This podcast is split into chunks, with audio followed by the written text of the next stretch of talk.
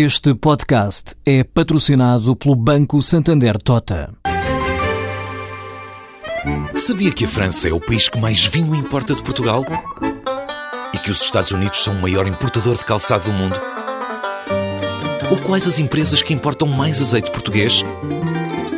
No portal Santander Trade, encontra todas as respostas para internacionalizar a sua empresa, desde mercados a procedimentos, redes de contactos e ferramentas para dinamizar a sua atividade exportadora. Descubra mais em santandertrade.com. Santander Tota, um banco para as suas ideias.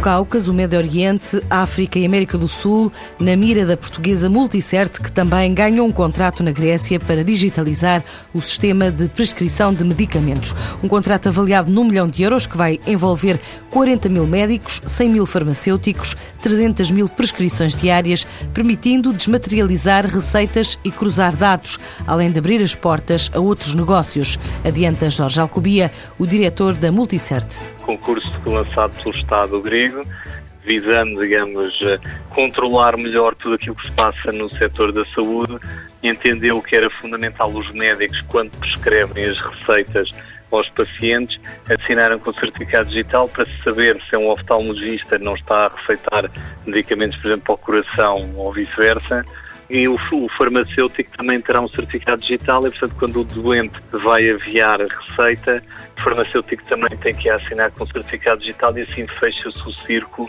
Desse modo é muito mais difícil de existir qualquer eh, fraude. Fomos a, a Atenas fazer uma demonstração e, pelo facto de termos uma solução realmente muito integrada e muito completa, estavam muito pressionados pelo tempo porque querem arrancar na próxima sexta-feira. Nós de longe éramos aqueles melhor colocados e, portanto, ganhámos o, ganhámos o projeto assim. Mas temos até perspectivas de poder continuar a trabalhar.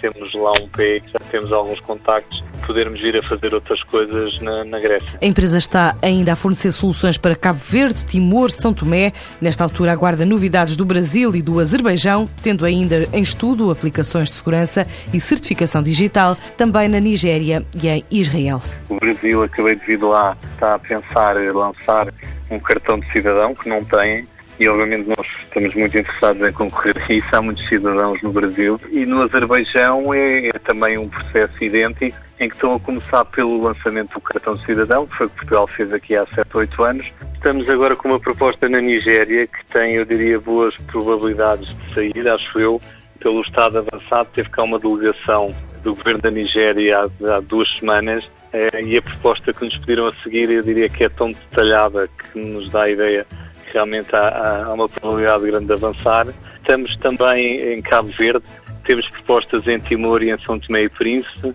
Eh, há uma hipótese de temos uma oportunidade em Israel vamos ver se se transforma numa hipótese mais séria ou não. A Multicert prevê crescer este ano cerca de 40%, tendo perspectivado a mesma meta de crescimento para 2015. A portuguesa Mar Lagos atracou hoje na maior cidade portuária da costa sul do Reino Unido para participar no Salão Náutico Internacional de Southampton, promover assim, até dia 21 deste mês, a cidade de Lagos como destino turístico estratégico. A Marina de Lagos está a comemorar 20 anos, a empresa concessionária lembra que por ali passam todos os anos cerca de 2 mil embarcações de 35 nacionalidades. Turistas que procuram praias ou itinerários de navegação costeira ou outras formas de lazer. A empresa quer assim divulgar junto dos mais de 100 mil visitantes e 600 expositores do evento do mercado britânico produtos e serviços náuticos portugueses que vão desde contratos de amarração a cursos de vela, aluguer de barcos e ainda a oferta de uma variedade de atividades.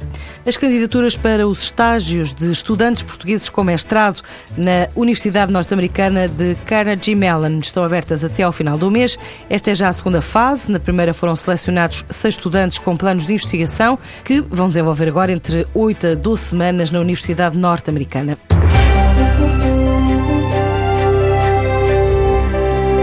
O Negócios e Empresas está concluída esta edição da tarde com Ana Maria Ramos.